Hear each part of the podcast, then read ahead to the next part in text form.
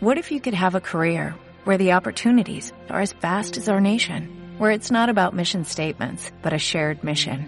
At U.S. Customs and Border Protection, we go beyond to protect more than borders, from ship to shore, air to ground, cities to local communities. CBP agents and officers are keeping people safe. Join U.S. Customs and Border Protection and go beyond for something far greater than yourself. Learn more at cbp.gov/careers.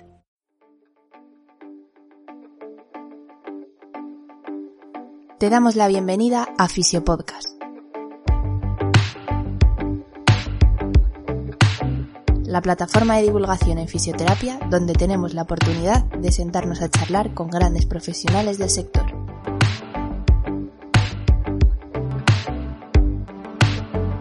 Nuestro lema, fisioterapia sin apellidos y conciencia. Muy buenas, compañeros y compañeras. Mi nombre es Rubén Hernández y para mí, como siempre, es un auténtico placer estar en un episodio más de la Radio Fisio Podcast. En el episodio de hoy os traigo la primera parte de la entrevista que realicé a Raúl Ferrer. Si todavía no lo conoces, que mira que me extraña, pues te recomiendo que te esperes a la primera parte del podcast, donde comenzamos con una pequeña autopresentación de Raúl. Esta entrevista está dividida en dos bloques, el dolor crónico por un lado y la educación terapéutica por otro, como ya habréis podido ver en el título. En esta primera parte nos centramos en el primer bloque, que es el dolor, dónde está, entre comillas, el dolor, clasificaciones del dolor, qué dimensiones componen el dolor, y también tocamos un poco el segundo bloque, que entendemos por educación terapéutica y de qué fases, entre comillas, está compuesta la educación terapéutica. Os recomiendo estar atentos a nuestro canal de YouTube.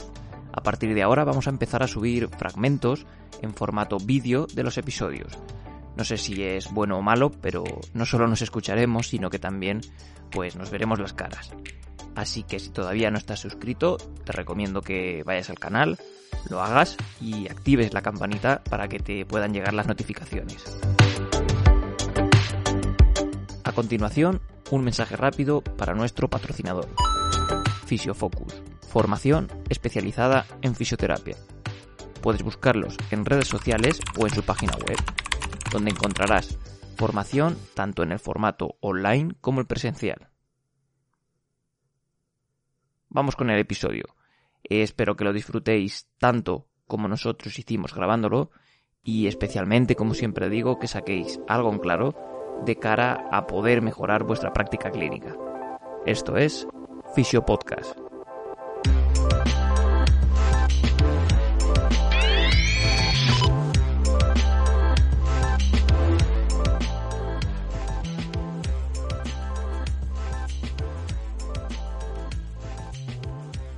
Muy buenas, Raúl. Bienvenido al podcast.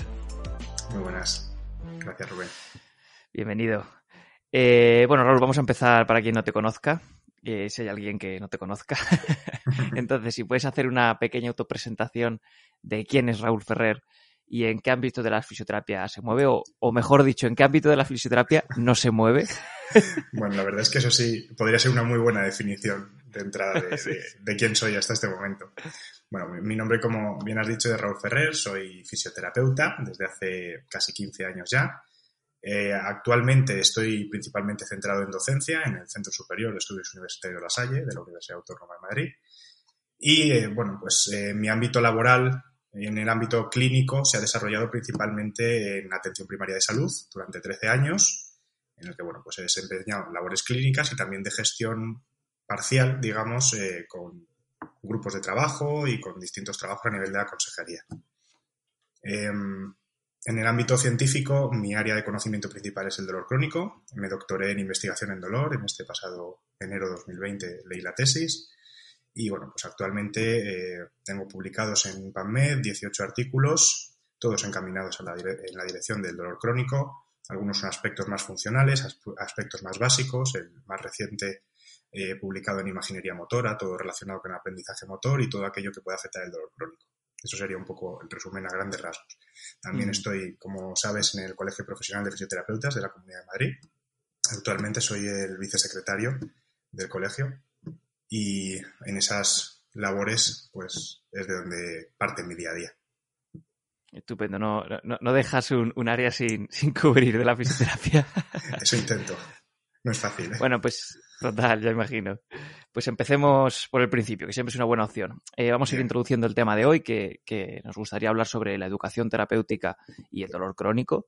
Entonces, por dividir un poco la entrevista en dos principales bloques, el de la educación y el del dolor, eh, por empezar por el del dolor, Raúl, si podrías decirnos qué entendemos a día de hoy por el dolor, porque este es un concepto que ha ido eh, bailando ¿no? a lo largo de la historia y ha sido una pregunta que se han planteado ya no solo científicos, sino filósofos, antropólogos, etcétera.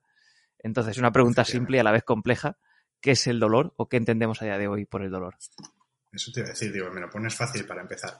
Bueno, eh, el dolor, ahora mismo tenemos una nueva definición en la cual yo no, no, no, quiero entrar porque todavía creo que no se ha madurado lo suficiente, es de este año la publicación, y me centro en la, en la más clásica anterior, la reciente que tenemos, que es lo que dice la IASP, que es una experiencia sensorial y emocional desagradable asociada con un daño tisular o real o potencial eh, descrita en términos de dicho, daño. Es una definición que prácticamente no se entiende y eh, por eso lo han tenido que redefinir. Entonces, eh, en el año 2016 empezó el, bueno, ya antes empezó el debate, pero en el año 2016 salió una editorial en la revista Pain, que sabes que es la revista asociada a, a la IASP, en la que se mencionaba también que, con una definición de Williams y Craig decían que el dolor es una experiencia angustiosa asociada con daño tisular actual o potencial con componentes sensoriales, emocionales, cognitivos y sociales, mucho más cerca de lo que entendemos hoy dentro de ese modelo biopsicosocial que estamos eh, intentando desarrollar en, fisioterapia también, pero en todas las ciencias médicas.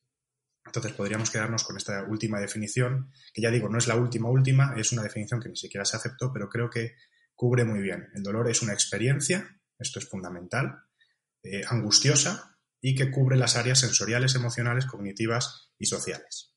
Eso es lo que yo diría. Y eh, además esto igual es un, es una pregunta que siempre ha, bailado, ¿no? El dolor está en, el tejido, en el cerebro. Eh, ¿Dónde está el dolor? ¿Dónde está el dolor? Otra muy buena pregunta, que también hay publicaciones al respecto, de si se puede ver el dolor, se puede tocar el dolor, por así decirlo, y el dolor, como, como decía, en, esta propia definición es una experiencia. Eh, ¿dónde está una tarta en el parque de atracciones con tus hijos? ¿Dónde se ubica? Lo que sientes, lo que percibes, las sensaciones tanto físicas como emocionales asociadas a esa experiencia. El dolor es una experiencia. Es, por tanto, eh, tras el procesamiento de un montón de información de entrada y salida, lo que queda, digamos, el residuo de toda esa serie de pasos que ha tenido, bueno, pues, eh, como resultado un, un aumento de tu sistema de alarma, por así decirlo. Antes se pensaba ¿no? que quizá el dolor estaba solo en los tejidos, luego quizás se pasó a un momento en el que solo estaba en el, cerebro y al final, pues ahí está la persona. Efectivamente, el modelo clásico cartesiano, que todavía sigue abundando en, muchos sitios, dice que, bueno, pues que el dolor es pura nocicepción, ¿no? Que, aparece en la periferia, eh, se procesa a nivel cerebral para emitir eh, una señal y ya está. Lo que sabemos ya casi a ciencia cierta, podríamos decir, aunque esta palabra nunca me ha gustado, porque la ciencia nunca es cierta, siempre es, cierta.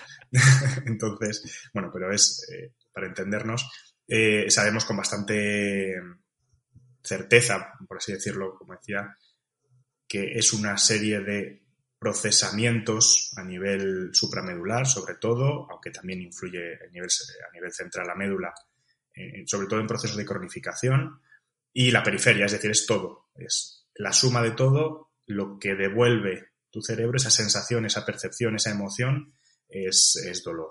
No, podríamos decir que está en los tejidos. Es cierto que, como te decía, desde Descartes se viene pensando que, viene ahí, de la periferia, esa glándula pineal que, decía Descartes con la campanilla que sonaba y demás, ese símil que todos hemos visto del chaval así arrodillado, ¿no? que le viene el dolor hasta el cerebro y demás.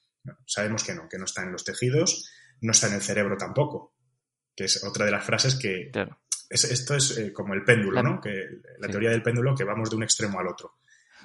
Mm, Pain is in the brain, que fue una frase que se popularizó muchísimo en los años 2005 a 2010, más o menos, cuando empezamos a descubrir en fisioterapia en España, insisto, porque esto en otros países lleva ya más tiempo, pero en España empezamos a descubrir que había algo más que los tejidos y, bueno, pues eh, centramos el foco en el cerebro y nos olvidamos de la médula, de la periferia y de lo que ha pasado afuera, sobre todo del entorno, del contexto del paciente. Ahora sabemos que no, que es todo, es la suma de todo. ¿Y el dolor hay que entenderlo como un síntoma o como una entidad propia? Pues es una muy buena pregunta, porque yo creo que son ambas cosas. Y eso es lo que dificulta muchas veces la comprensión del dolor tanto por profesionales como por pacientes. Porque en algunos casos será simplemente un síntoma, sobre todo en aquellos en los que vaya más relacionado con un foco nociceptivo. Me explico. Cuando has tenido un golpe, una, yo qué sé, una lesión, por pequeña o grande que sea, inicialmente lo que vas a percibir lo llamamos dolor, que es esa, porque es dolor, porque no, se puede llamar de otra forma, es esa respuesta eh, de aviso de que hay algo que no está funcionando todo lo bien que debería al principio. Pero el dolor crónico cuando ya deja de tener una utilidad biológica, también lo llamamos dolor, porque la sensación es muy similar, porque lo que provoca la incapacidad funcional es muy similar. Sin embargo, a nivel eh, cortical se procesa de manera bastante diferente, eso sí que lo sabemos hoy. Entonces, eso sí podríamos llamarlo como una entidad clínica propia. De hecho, eh, la IASP eh, propone para el año 2022 saldrá en vigor una actualización de la Clasificación Internacional de Enfermedades, la 11, y se propone que eh, el dolor crónico primario, también el crónico secundario, se consideren entidades clínicas propias con diagnóstico propio. Es decir, que sean conjuntos de signos y síntomas como cualquier otra enfermedad que habrá que abordar de la manera que consideremos. Perfecto. Y ya que has comentado que hay diferentes tipos o hay diferentes clasificaciones, metiéndonos un poco en, este tema, eh, ¿qué diferentes clasificaciones podemos encontrar? Porque tradicionalmente no siempre se ha tenido en cuenta exclusivamente la temporal, esos tres meses, que me gustaría que profundizases un poco en, ese ámbito. Bien, eh, para clasificar el dolor tenemos muchísimas maneras, ya que es una experiencia multidimensional, podemos abordarlo desde cualquiera de estas dimensiones. La temporal es una de ellas, como bien dices, la diferencia entre dolor agudo y dolor crónico. Clásicamente se establece el límite en tres meses y a partir de los tres meses, que tiene una cierta relación con la biología, o sea, tiene sentido desde el punto de vista de la recuperación de los tejidos. Cuando ya pasan tres meses, es muy posible que la mayoría de los tejidos ya hayan evolucionado de manera favorable o desfavorable y no podamos asociarlos directamente las consecuencias de, la alteración de esos tejidos eh, a la causa última de por qué estás sintiendo dolor. ¿no? Entonces, eh, los tres meses no hay que abandonarlo así porque sí, es decir, pues ya está, ya no son tres meses. ¿Y cuánto es? No. Es que desde la semana uno, desde el minuto uno, tú puedes estar generando un proceso de cronificación, porque tengas el caldo de cultivo perfecto eh, para generar un proceso de sensibilización que eso automatice el proceso de percepción dolorosa en situaciones que no debería dolerte, que es básicamente lo que es un dolor crónico. Y puede darse el caso de que lleves 70 años con dolor, es por poner una exageración, y, y, que no sea un dolor por una alteración, sino que sean recidivas y que simplemente haya un aprendizaje asociativo y sea dolor de larga duración, persistente, pero que no haya generado los cambios neuroplásticos que asociamos a lo que hoy llamamos dolor crónico. O sea que la clasificación temporal no es que no exista, pero no es lo suficientemente fina como para poder quedarnos solo con esto. Eso en cuanto a agudo a crónico. Pero el dolor en sí mismo lo podemos clasificar pues, desde el punto de vista de los mecanismos. Yo es la clasificación que, propongo como más útil o más práctica a nivel clínico, porque es la más ágil. Se refiere a signos y síntomas clínicos que el paciente presenta cuando te consulta sobre el dolor y tú con una serie de, bueno, pues con un checklist básicamente vas viendo si puede ser más de una cosa o más de otra. Como digo, tendemos a generalizarlo todo o a polarizarnos. Y, en el dolor por mecanismos, en las clasificaciones que hay, que no hay una, hay cientos de clasificaciones del dolor por mecanismos, que ahora hablaré de ellas, eh, la tendencia es o es nociceptivo, o es neuropático, o es central. Esta sería la, que yo utilizo, que es la propuesta por Smart y colaboradores en el Delphi de 2011. No es tanto uno o lo otro, es todo. O sea, el dolor es todo. Lo que tenemos que hacer es, por salud mental nuestra del terapeuta, intentar centrarnos en uno que sea prioritario, que es lo que les explico muchas veces a, los alumnos cuando se enfrentan por primera vez a, esta situación de que el dolor no es lo que pensaban, no es simplemente un síntoma, sino es otra cosa. Y esa sensación de, incertidumbre que nos tiene delante de un paciente con dolor, tenemos que intentar reducirla de esta manera. Entonces elegimos uno. No significa que porque sea nociceptivo no va a tener componentes neuropáticos. Esa es una cosa que sí que me gustaría aprovechar la ocasión para intentar desmentir y que la gente lo tenga claro. Cuando hablamos de una cosa o de la otra no significa que no pueda estar cursando con el resto. El dolor es un continuo y es un continuo que aborda todos estos eh, aspectos. Solo es prioritario o solo es más eh, grande, por así decirlo, tiene mayor magnitud en alguno de estos aspectos. Y entonces nos focalizamos sobre ese. Entonces te decía, clasificación del dolor por mecanismos, como te proponía la de Smart y colaboradores del año 2011, dolor nociceptivo, el clásico dolor, como te decía, de aparición reciente, provocado por un traumatismo que justifique la aparición de la cantidad, sobre todo la proporcionalidad es clave para definirlo así, y otra serie de características que conocemos. El dolor eh, neuropático, o lo que llaman neuropático periférico, no es verdaderamente neuropático, es eh, un dolor que no tiene alteración somatosensorial, que es lo que llamaríamos el dolor neuropático, pero es un dolor que cursa con unas características muy particulares que asociamos normalmente al tejido neural, periférico principalmente, que son esa distribución bien localizada en el recorrido del nervio que todos conocemos, ese dolor hiriente, eh, escozor, esas sensaciones parestésicas que pueden ir asociadas a, esa sensación dolorosa, es lo que clasificaríamos con un dolor de características neuropáticas o neuropático periférico con la terminología que utiliza Smart. Y luego tendríamos ese dolor de tipo central, que sería ese que hemos clasificado nosotros como dolor crónico. Un dolor que aborda ya estructuras del sistema nervioso central, que genera eh, cambios a nivel de toda la vida del paciente, eh, cambios en el procesamiento y es donde más cuesta revertir muchas veces las consecuencias de, esos cambios, de ese dolor. Entonces tendríamos principalmente estas tres por mecanismos. Luego podríamos clasificarlo de mil maneras también, en base a su intensidad. Todos conocemos la escala verbal numérica o la visual analógica para clasificar pues, de menor dolor a mayor dolor o dolor moderado si nos centramos en el centro de la escala. O sea que tenemos muchísimas maneras de clasificar el dolor. Mi propuesta siempre es utilizar eh, la definición de tres dominios que abordan Melzak Casey, año 84, si no recuerdo mal la fecha, 86, por ahí va, eh, en la que propone tres dominios eh, para describir el dolor y del que nace el modelo de neuromatriz posteriormente.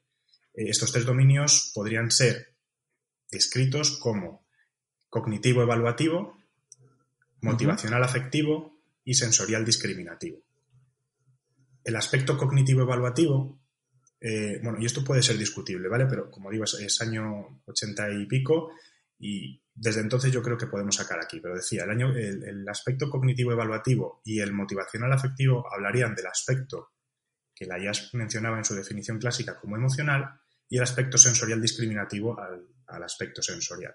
Si nosotros abordamos el dolor desde estos tres dominios, posiblemente no nos dejemos casi ningún aspecto del individuo a tratar. Dejaríamos todo lo que tiene que ver con el contexto y la participación y por eso la CIF nos permite enmarcar mucho más las consecuencias de ese dolor. Pero en el individuo, para hacer una valoración del dolor individual, yo creo que lo más operativo es utilizar estos tres dominios y por tanto hacer pruebas que cumplan con estos tres dominios. Pruebas sensoriales, pruebas que afecten al área cognitivo-emocional y, al perdón cognitivo evaluativo y al área motivacional afectiva. Y con esto tendríamos, a grandes rasgos, una muy buena clasificación del dolor de nuestro paciente. ¿Estás disfrutando del podcast? Puedes dejarnos tu me gusta o mejor aún, puedes invitarnos a un café y así apoyar al proyecto. Tan solo pincha en el enlace que tienes en la descripción y así tendremos energía suficiente para defender a capa y espada una fisioterapia sin apellidos y conciencia. No te entretengo más, volvemos con el episodio.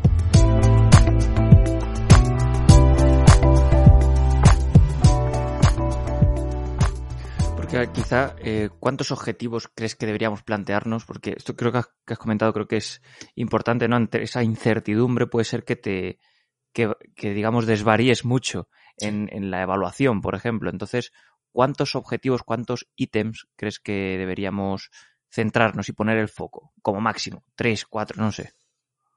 Es que eso es muy relativo. bueno, claro. Como, buena, como buen científico. Eh, a ver, lo primero, centrar el motivo de consulta de nuestro paciente. Fundamental. Y ahí podemos empezar a desvariar, como tú dices, todo lo que quieras. Pero lo primero es resolver el motivo de consulta de nuestro paciente. En fisioterapia tenemos, a mi modo de ver, eh, dos grandes tipos de pacientes. Los pacientes de no puedo y los pacientes de me duele. Aspecto funcional prioritario, aspecto doloroso prioritario. En aquellos pacientes de no puedo, el dolor es un aspecto secundario y probablemente sea el motivo por el que no puede en muchos de los casos. Pero su motivo de consulta debe ser funcional y hay que centrar, por tanto, las dianas terapéuticas en mejorar su aspecto funcional. En aquellos pacientes de me duele, su motivo prioritario de consulta es doloroso, aunque eso le lleve a una consecuencia funcional.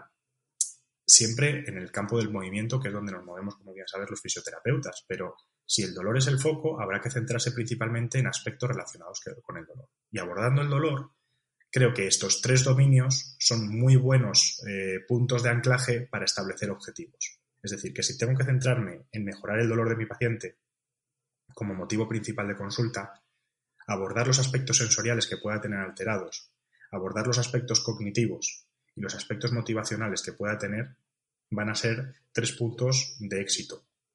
Si consigo resolverlo, claro, esa es otra. Eso, es complicado. Solo eso, es la cosa.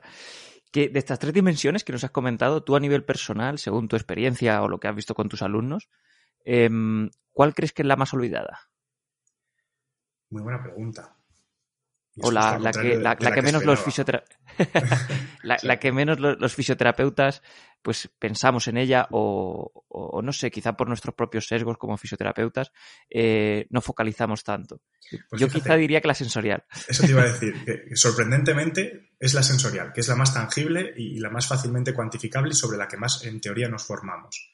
hemos hecho de nuevo un péndulo en este sentido y nos hemos ido a los aspectos psicológicos como el foco de todo el dolor y es cierto que para nosotros ha sido un descubrimiento el entender ese modelo biopsicosocial y entender que, no hay tres trozos del biopsicosocial, sino que es todo uno y que las implicaciones psicológicas bien medidas, porque aquí hay mucha pseudociencia detrás que nos puede llevar a, las emociones, ya bueno, no me voy a meter en ese jardín porque es otro jardín interesante, pero desde el punto de vista psicológico-científico, entender que eso puede estar influyendo en el componente biológico, que es donde más nos hemos enfocado los fisioterapeutas, ha sido todo un descubrimiento.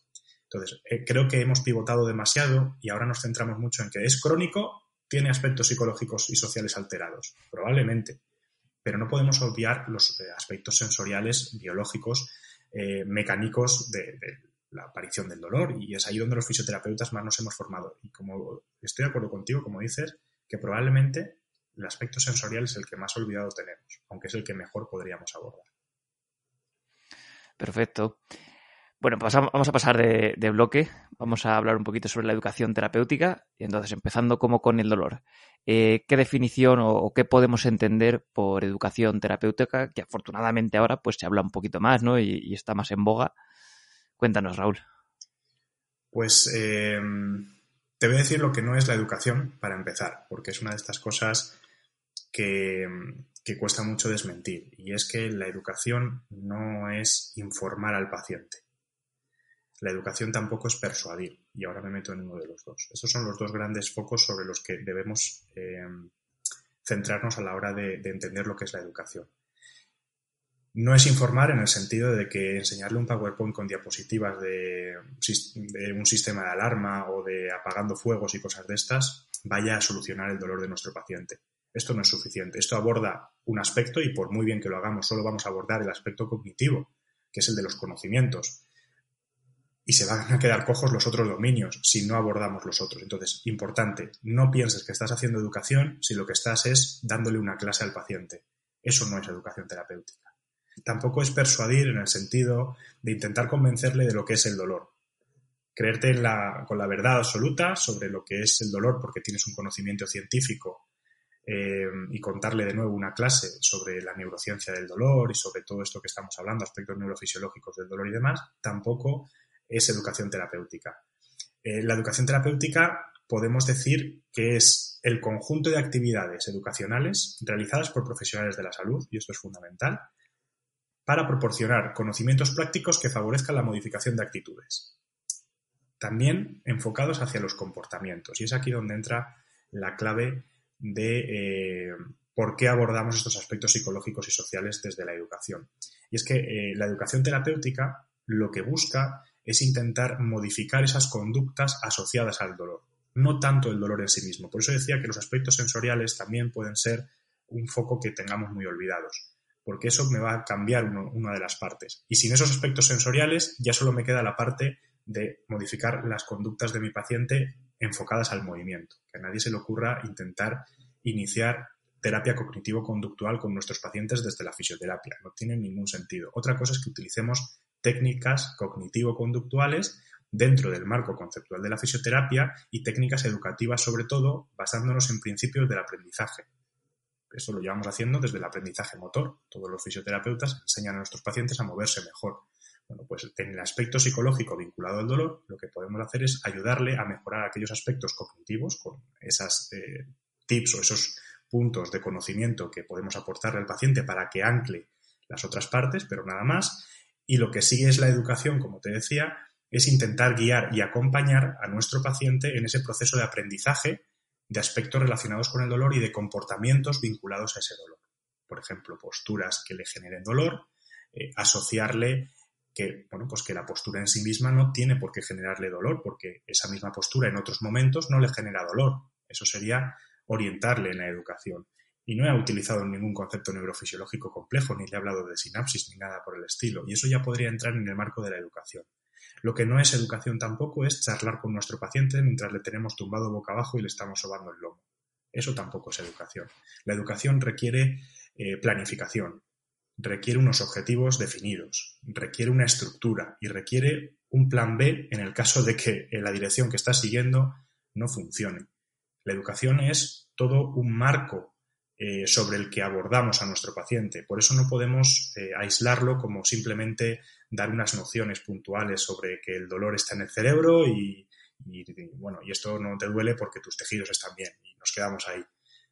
Muchas veces fracasa eh, la, experiencia del fisioterapeuta en educación porque no contempla toda la magnitud que tiene una estrategia educativa y que hay que formarse para ella. Esto no, nacemos sabiendo ninguno y hay que ir enfrentándose a, estas situaciones. Un paciente muy complejo que te diga que no se lo cree. Pues ahí entra la educación. Eso sí podríamos decir que es educación.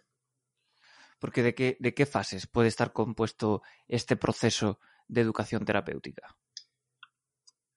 Yo no hablaría tanto de fases de la educación terapéutica, sino de fases del abordaje bioconductual. Y me explico. La educación terapéutica como te decía, es intentar acompañar y guiar. Y lo que nosotros entendemos hoy en día cuando hablamos de educación terapéutica es la fase de reconceptualización de cogniciones maladaptativas o la fase de reconceptualización del dolor que llamamos. Esa fase es en el momento en el que tú le orientas al paciente o le enseñas al paciente, por no utilizar el término enseñar, pero le, le guías en que hay aspectos que piensa que son de una manera que en realidad son de otra. Le estás reconceptualizando. Eso aborda el área cognitiva. Eso no es solo la educación. El marco grande de la educación, que es lo que me preguntas por las fases, yo lo llamaría estrategia bioconductual, porque tiene que abordar todos los aspectos conductuales de nuestro paciente relacionados con la alteración del movimiento que tiene vinculado a su dolor. Lo primero que tendríamos que hacer sería una valoración, sin lugar a dudas, de estos tres dominios que hemos mencionado, para tener un dato de referencia sobre el que partimos, porque si no tenemos esa valoración inicial de estos aspectos, es muy difícil que centremos las dianas terapéuticas. Lo siguiente sería una fase imprescindible de reconceptualización del dolor, que es lo que mencionábamos de cambiar esas... lo que eh, clásicamente se entiende, ¿no? Como, eso es. Como educación el, el, clásico concepto de educación, que, no es como te digo esto, porque previamente tenemos, otra, eso es, tenemos otras fases.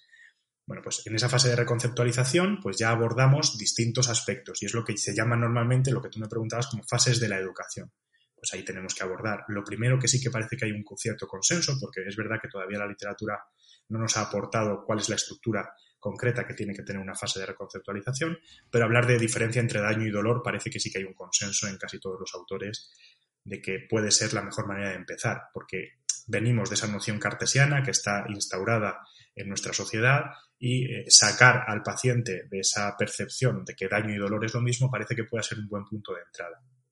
Hablar luego de que el sistema nervioso central es el que procesa y que el dolor es una señal de salida, digamos, no de entrada, el, output, no, no el input, y sacarle de los tejidos como fuente fundamental de una experiencia, como el símil que te he puesto yo antes de una vivencia con tu familia, creo que puede ser el segundo paso. Y a partir de ahí, eso sí que es un elige tu propia aventura, como yo suelo decir.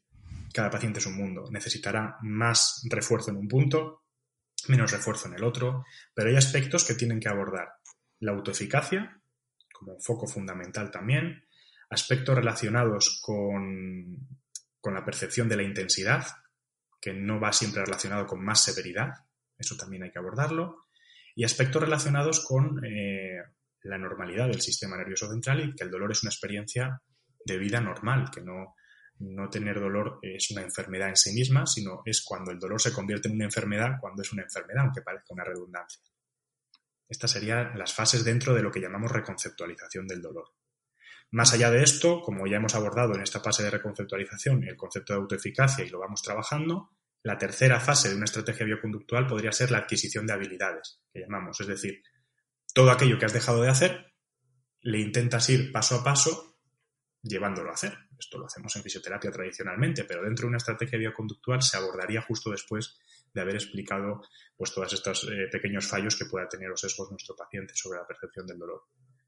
Más allá le ponemos en ensayo y aplicación, eliges tres aspectos fundamentales de la vida del paciente que se hayan visto alterados por su dolor, o uno en el caso de que tres sea, mucho, pero tres aspectos nada más por, por acotar, en aquellos en los que el cambio vaya a ser mayor. Es decir, eliges aquellos en los que el tamaño del efecto de tu intervención, por utilizar términos científicos, vaya a ser mayor. Si mi paciente no puede subir escaleras, pues intento buscar eso porque le va a permitir subir a su casa sin tener que pedir ayuda. Entonces el impacto de ese cambio va a ser mayor. ¿Qué va a conseguir esto? Dos objetivos. Uno, cubrir una mayor necesidad de nuestro paciente, como es obvio, y otro, reforzar la motivación, que era otro de los aspectos fundamentales que estos pacientes con dolor tienen también alterados. Eso va a enganchar con un querer seguir haciendo tratamiento en esa dirección y te permite extrapolar esos cambios que has conseguido en aspectos muy concretos al resto de su vida.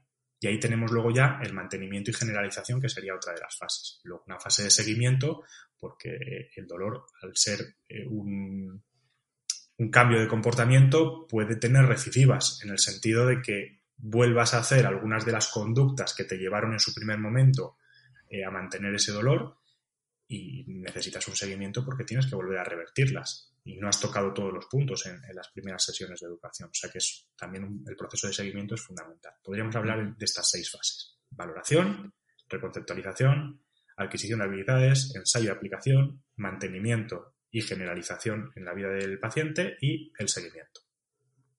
De hecho, yo creo en esa última fase, lo que has comentado, las recaídas, creo que, mm, o sea, incluso hay que normalizarlas, las recaídas, porque mi experiencia es que el paciente se desespera mucho y es normal. Y oye, es, que esto es que es normal, es que es parte del proceso, es que somos humanos, es que... Sí, sí. y hay que normalizarlo, siempre lo digo. Exactamente, estoy de acuerdo contigo. Es fundamental entender que la experiencia del dolor es algo innato e inherente al ser humano y que no sentir dolor es una enfermedad. Así, claro. Hay gente que no siente dolor y que no dura más de 15 o 20 años, creo que es, no, no llegan ni a los 20 años las personas que se han identificado con más edad que tenían anestesia, que no sentían dolor. O sea que sentir dolor es natural, lo que no es natural es sentirlo en todas las eh, situaciones relacionadas con tu vida. Hasta aquí el podcast de hoy. Si te ha gustado el contenido y además crees que ha sido de utilidad, recuerda que puedes compartirlo con tus amigos. Pequeños gestos que hacen que este podcast siga creciendo y llegando a más gente. Si quieres estar al tanto de futuros episodios, puedes seguirnos en redes sociales o suscribirte a la newsletter de nuestra página web, donde también podrás encontrar las notas de todos los episodios. Muchas gracias por tu tiempo. Hasta la próxima.